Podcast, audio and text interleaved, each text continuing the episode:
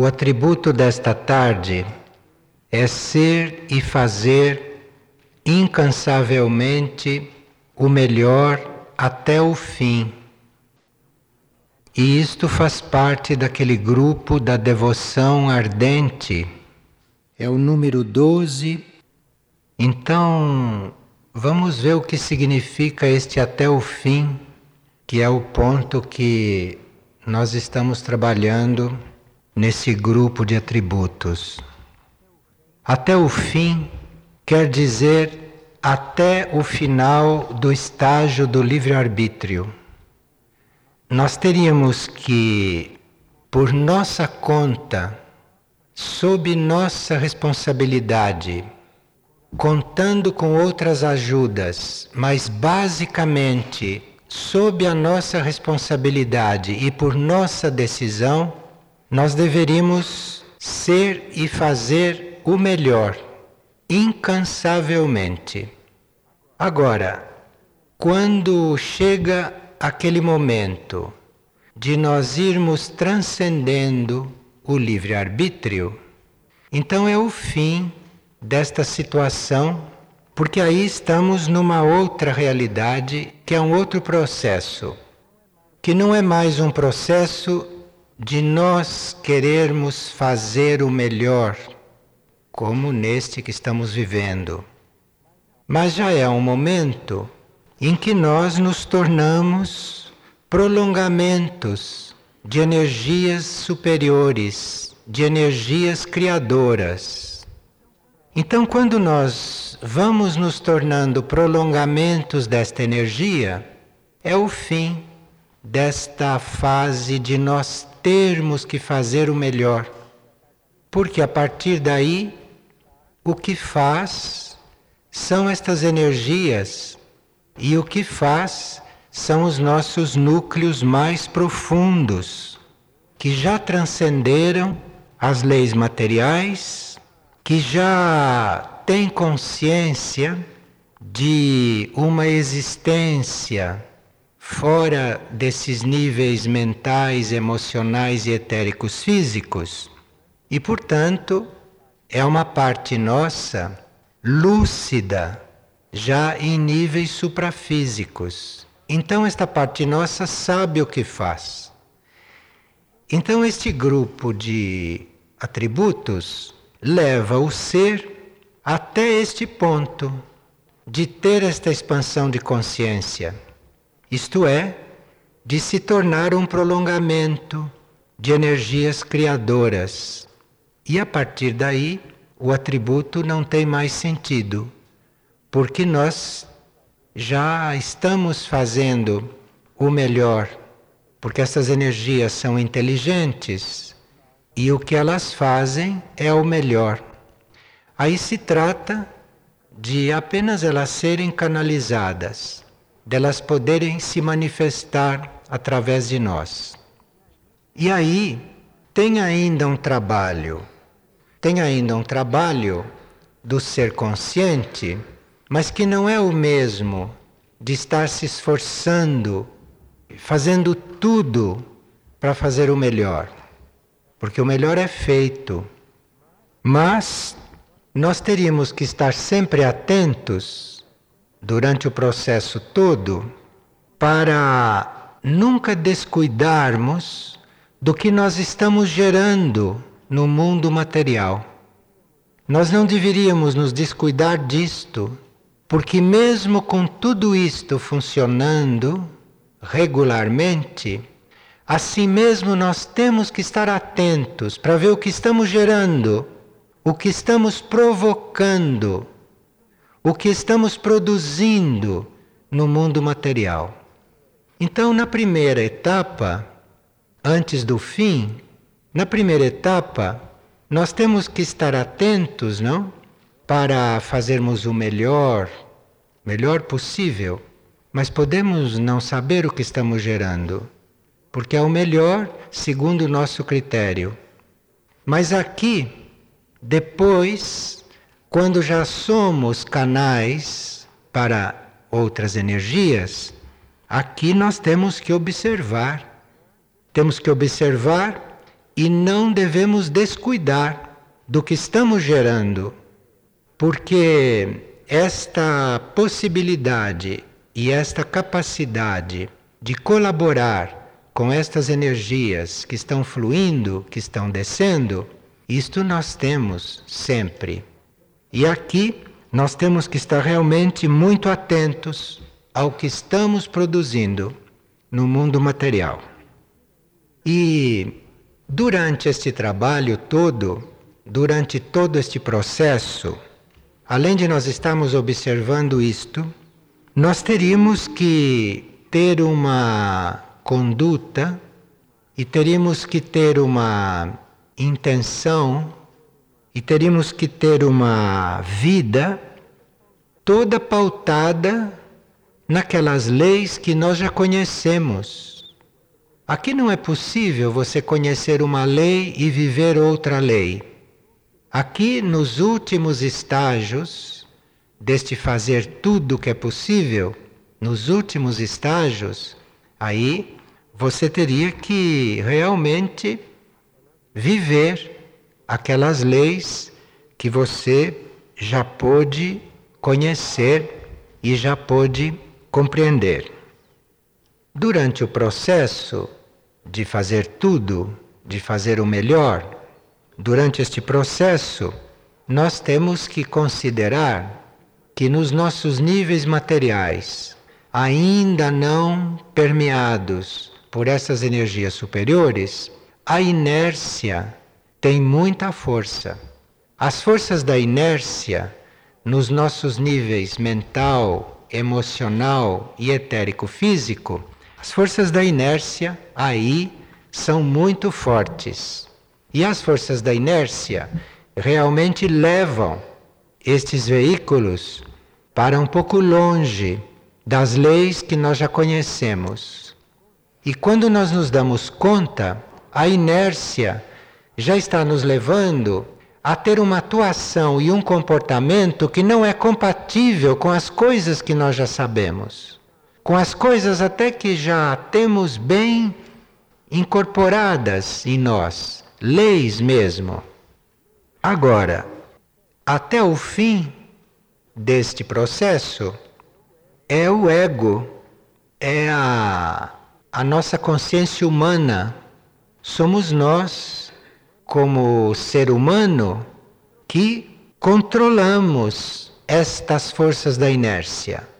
Nós que manejamos esta força da inércia que joga em nós. Agora, depois do fim, quando chega o momento de nós pararmos de fazer porque as coisas se fazem pela energia que nos permeia, então aí quem faz este trabalho junto às forças da inércia e junto a hum, tudo aquilo que fica em torno, fica em volta, tentando impedir este processo evolutivo, que são as forças involutivas, as forças contrárias, que também existem. Aí, depois deste fim, é a alma que passa a controlar isto, porque aí a alma já está apta a controlar isto. Então, durante este atributo, durante a vigência deste atributo, enquanto nós estamos aceitando e vivendo a proposta deste atributo, são as nossas forças humanas, é a nossa consciência humana, é o nosso ego que trabalha aí, que se esforça aí e que faz tudo para fazer o melhor. Depois, este ego já conta com as forças da alma. Este ego já está bastante atraído pela alma a ponto dele canalizar as forças da alma. E as forças da alma irem curando neste ego a parte mais inerte dele. Durante este processo, nós seríamos ajudados se fôssemos consultar algumas chaves que estão neste mesmo bloco de atributos na devoção ardente, que é nós desconfiarmos desta nossa tendência para as comodidades. É nós desconfiarmos desta nossa tendência de estar esperando que o outro faça as coisas, ou que as coisas se façam por si, porque ainda não é o momento das coisas se fazerem por si. Isto não acontece até nós chegarmos no fim deste atributo. Até lá, as coisas se fazem é pelo teu esforço, elas não se fazem por elas mesmas. As coisas miraculosas e as coisas que são obras de criadores que trabalham nos outros planos e nos outros níveis, estas coisas começam a acontecer depois que você fez o melhor até o fim. Senão, estas coisas nunca vão começar a acontecer porque você não terminou a sua tarefa. Você não completou este ciclo de fazer o melhor até morrer, se for preciso, mas não deixar de fazer o melhor. Então, a partir daí é que as coisas começam a acontecer por si. Agora, durante isto tudo, nós não teríamos que confundir a nossa tarefa de fazer o melhor e de ser o melhor até o fim, nós não deveríamos confundir isto com aquilo que é a ação da graça e com aquilo que é a presença da hierarquia. Porque tanto a graça quanto a hierarquia não vão tomar o nosso lugar nesta tarefa. Nem a graça, nem a hierarquia pode fazer o melhor por nós. A graça e a hierarquia pode estar presente, pode estar atuando concomitantemente, mas quem está fazendo o melhor no plano físico, no plano astral, mental, é você. Cabe a você. Isto não cabe à graça e nem cabe à hierarquia. O que cabe à graça é remover aqueles obstáculos que você não pode remover para a elevação do seu ser. Então você está fazendo tudo o que pode e a graça não pode fazer por você. O que a graça está fazendo não é te substituir no fazer as coisas bem. O que a graça está fazendo é removendo os obstáculos para que o seu ser possa fazer isto, para que o seu ser possa desempenhar isto. Mas se o seu ser não está decidido a assumir isto e a fazer isto, a graça nada tem a fazer aí. A graça vai remover obstáculos que você não pode vencer ainda, porque você não está ainda totalmente imbuído das forças superiores. E a graça vai também aí atuar retirando as tuas ilusões, retirando os teus véus de ignorância. A graça vai rasgando isto que fica entre os teus olhos e aquilo que você tem que ver. Isto são graças que nós recebemos. Mas depois que ela rasgou este véu e que te mostrou Cabe a você ver, cabe a você seguir, cabe a você fazer, porque senão a graça nada mais tem a fazer. A graça já atuou, a graça já te pôs em prova e precisa ver se você vai continuar a fazer a sua parte. Senão, a graça aqui não tem mais nada a fazer. Agora, se você responde aos primeiros sinais da graça, isto é, a graça te mostra, a graça remove os obstáculos, a graça te eleva. Então aí você continua a fazer o melhor. Continua cabendo a você fazer o melhor, não a graça. A graça age internamente, você tem que fazer o melhor aqui fora. E você tem que fazer o melhor lá consigo.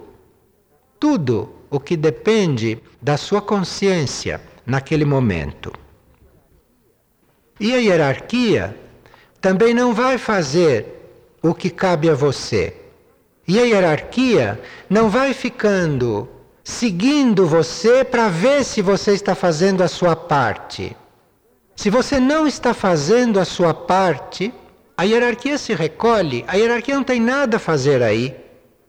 A hierarquia tem que dar impulsos, impulsos proporcionais aos teus movimentos. Então é na medida que você faz a tua parte, é que a hierarquia te dá um novo impulso para você continuar fazendo a sua parte. E esse impulso da hierarquia é muito importante, porque é uma espécie de cura desta hierarquia sobre as forças da inércia e uma proteção desta hierarquia diante das forças involutivas que podem, sendo fortes, atacar aí, mas se para a hierarquia, na visão da hierarquia, você está fazendo o melhor, você está fazendo tudo o que pode, então esses impulsos são cada vez maiores. Os impulsos, mas não ela vir fazer o que te cabe. Os impulsos para você ir fazendo melhor, para você ir progredindo, para você ir evoluindo. Só que estes impulsos da hierarquia não são como os impulsos da graça. Os impulsos da graça são para você individualmente. A hierarquia está enviando impulsos levando em conta tudo e levando em conta todos, não só você. Então, os impulsos da hierarquia levam em conta um grupo, eventualmente. Se você é parte de um grupo, a hierarquia tem que ter esta sabedoria. Até onde chega o impulso que um grupo pode suportar? E até onde este impulso não deve chegar porque o grupo não suporta? Então aí você tem que contar com a graça, porque a graça supre em você o que a hierarquia por lei não pode fazer, porque você está num grupo e a hierarquia está considerando um grupo. Você precisa da graça aí. E aqui não é o caso de ficar fazendo subdivisões, mas esta graça pode vir da hierarquia também. Dependendo do grau de contato e dependendo do grau de relacionamento que o indivíduo interno tem com aquela hierarquia. Então, dependendo deste relacionamento interno com a hierarquia, aqui pode haver um impulso especial. Mas esse impulso especial nunca vai desarmonizar um grupo. Então aqui nós temos que ter muito equilíbrio em tudo isto. E é aqui que nós precisamos estar bem cuidadosos e bem atentos ao que estamos produzindo, ao que estamos manifestando, aquilo que estamos irradiando. Porque o impulso da hierarquia para um grupo é evidente qual é e está no grau que aquele grupo pode suportar. Mas aí, se por graça a hierarquia te dá um impulso individual, você tem que ter o discernimento de como controlar aquele impulso quando você manifesta aquilo que você recebeu. A hierarquia não vai te colocar válvulas. Este discernimento tem que ser teu. Porque se você está recebendo alguma graça da hierarquia que o grupo ainda não pode receber porque não suporta, porque se desintegraria se recebesse aquilo, você vai continuar a receber aquele impulso especial se você tiver as válvulas para controlar isto. E aí cabe a você filtrar isto, cabe a você controlar isto.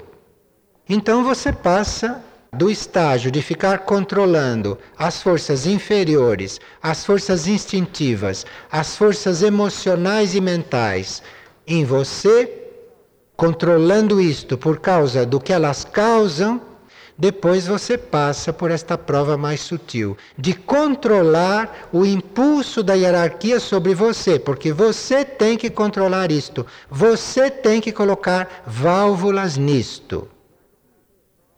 E aqui começam a acontecer aquilo que chamam de enfermidades desses seres contato.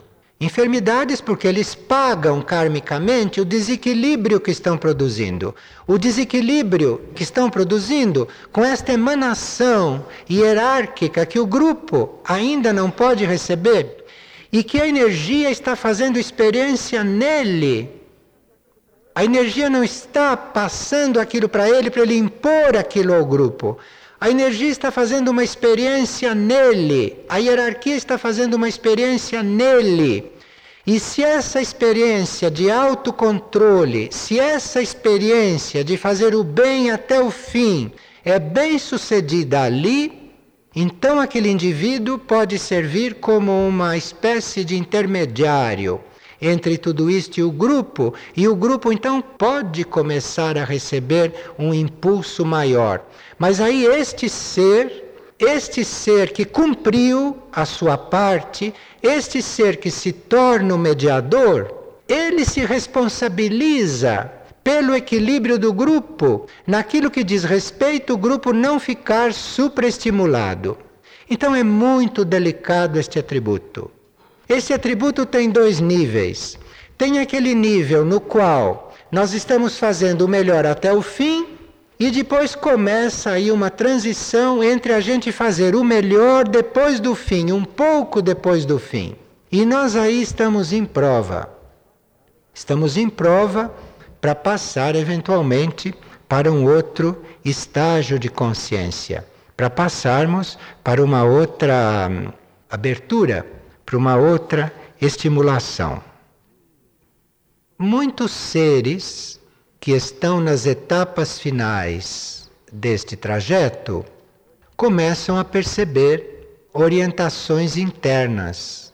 Orientações internas quer dizer clareza interna a respeito do que fazer.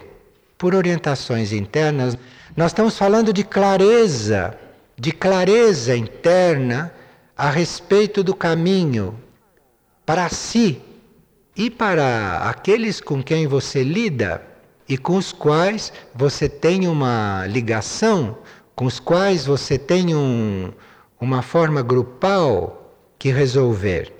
Então aí esta orientação que nós aqui estamos chamando de orientação, esta clareza que te vem não vozes fantasmas, clareza. Então, se você tem esta orientação interna, você vai ver que esta orientação interna não te dá ordens.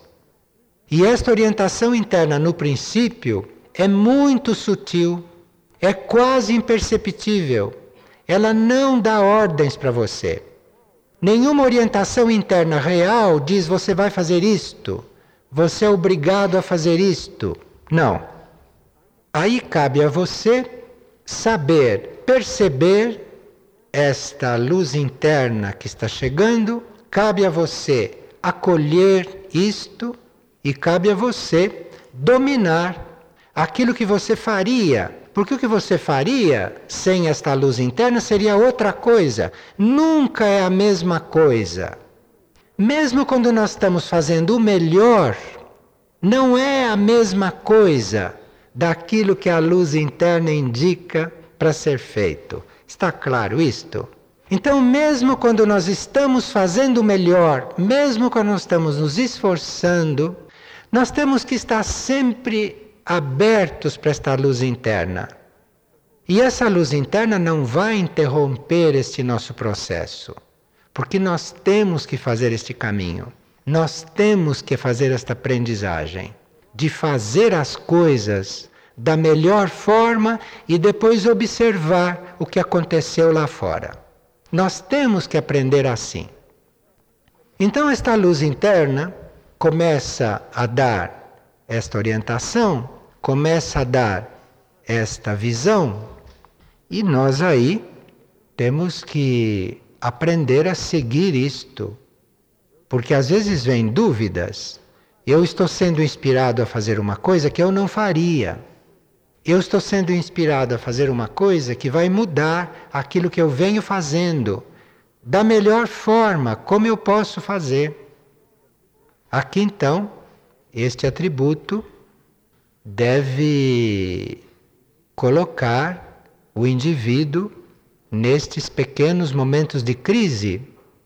Mas aí, este indivíduo, se ele está realmente fazendo o melhor e se ele conhece as leis que já lhe foram apresentadas, ele sabe que ele conta com a graça até o fim, que ele precisa da graça, que ele precisa da hierarquia, que ele precisa do alto, que ele precisa das forças superiores. Então nós podemos sim estar fazendo o melhor, mas isto pode não ser o melhor. E estar fazendo o melhor quer dizer, dentro de todo este processo, estar aberto à purificação. Estar aberto à purificação porque com a purificação nós vamos eliminando, vamos sendo curados de certos resíduos, de certos conceitos nós vamos sendo transformados, mesmo naquilo que temos de melhor. Aqui precisa realmente estar aberto a esta purificação. Por isso nós íamos falando em purificação, porque aqui estar aberto à purificação é uma base. Isto é muito básico. E como é básica a lei do silêncio, e como é básica a lei do serviço, isto é, estar sempre nesses processos, estar vivendo esses processos não para si, mas estar vivendo esses processos, estar muito atento a isto, estar vivendo tudo isto para se tornar melhor, para se tornar mais adequado, para servir, para se tornar mais mais atual diante da necessidade que se apresenta. Então aqui esta lei do serviço deve estar bastante presente. Nós temos durante esse processo todo, durante este trajeto, nós temos em nossa ajuda e temos como moventes de todas estas energias e de todo este processo de expansão da consciência, nós temos aí os centros planetários, que estão coligados com fases desse processo. Então, em certas fases deste processo, nós podemos ter algum centro planetário mais coligado com a nossa consciência. Em outras fases deste processo, nós podemos ter outro centro planetário coligado com a nossa consciência.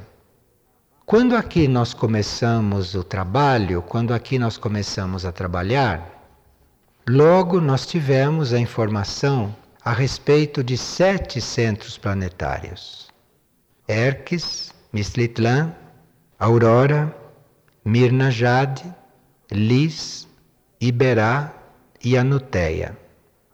Então, quando começamos a trabalhar esses atributos, já conhecendo, já tendo a, o conhecimento da existência do trabalho destes centros, em várias fases dos desenvolvimentos nossos na vivência desses atributos e dessas expansões de consciência, nós contamos com a energia desses centros.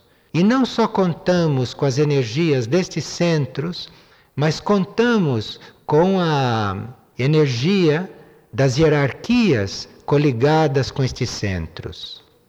E nós podemos também ter um relacionamento mais direto, ter um relacionamento específico, especial com algum destes centros, mais do que com outros. E nos livros que falam destes centros, a começar por Erques, nós temos todas as bases para este processo. Nós temos todas as indicações para fazer o melhor até o fim. E com que que nós contamos para ser o melhor até o fim? E a uma certa altura, quando nós já estamos com a nossa consciência, com tudo isto presente, com todas estas ajudas presentes, sabendo, conhecendo tudo isto que está disponível para o homem da superfície neste momento, então aí, naquele livro das lutas à paz, nós temos também esta transição, nós temos também esta ponte entre o fazer e ser o melhor até o fim e até a paz. Isto é, finalmente as coisas se fazem. As coisas se fazem e eu estou apenas aqui como um canal. De forma que nós temos um programa de trabalho bastante amplo com este atributo. E por isso ele é o décimo segundo de uma série que leva para ele. Então, se vocês refletem ou recapitulam os onze primeiros, vocês vão chegar neste bem à vontade e com o terreno bem preparado para vivê-lo.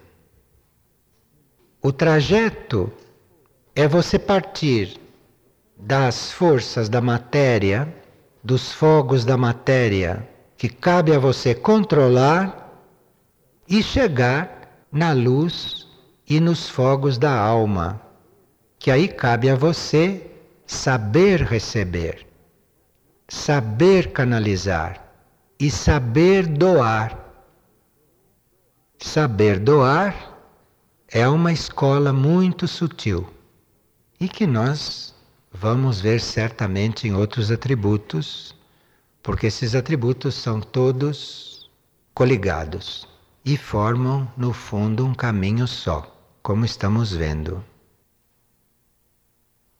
Uma pessoa está perguntando se depois de nós recebermos todos os impulsos que podemos receber em um centro espiritual, como é que nós fazemos quando saímos fisicamente deste centro espiritual?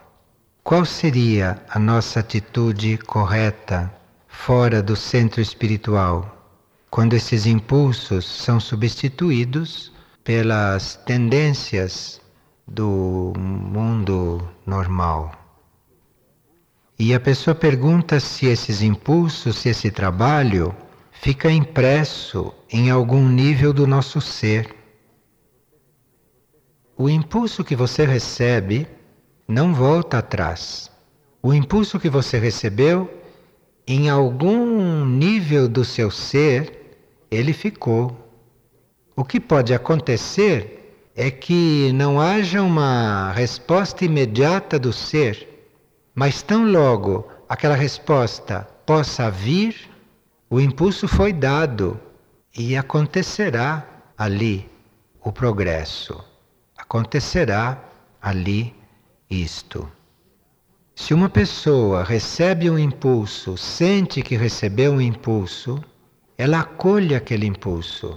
Acolha, fique grata por aquele impulso, ame aquele impulso e não perca tempo avaliando coisas. Você fique amando aquele impulso Fique agradecendo por aquele impulso, porque aí você prepara dentro de você o ambiente para este impulso agir, mesmo lá onde você está fisicamente. E você pode estar lá fisicamente, vivendo várias coisas, e pode não ter saído como consciência, e no seu plano sutil, você pode não ter se desligado do local onde você esteve.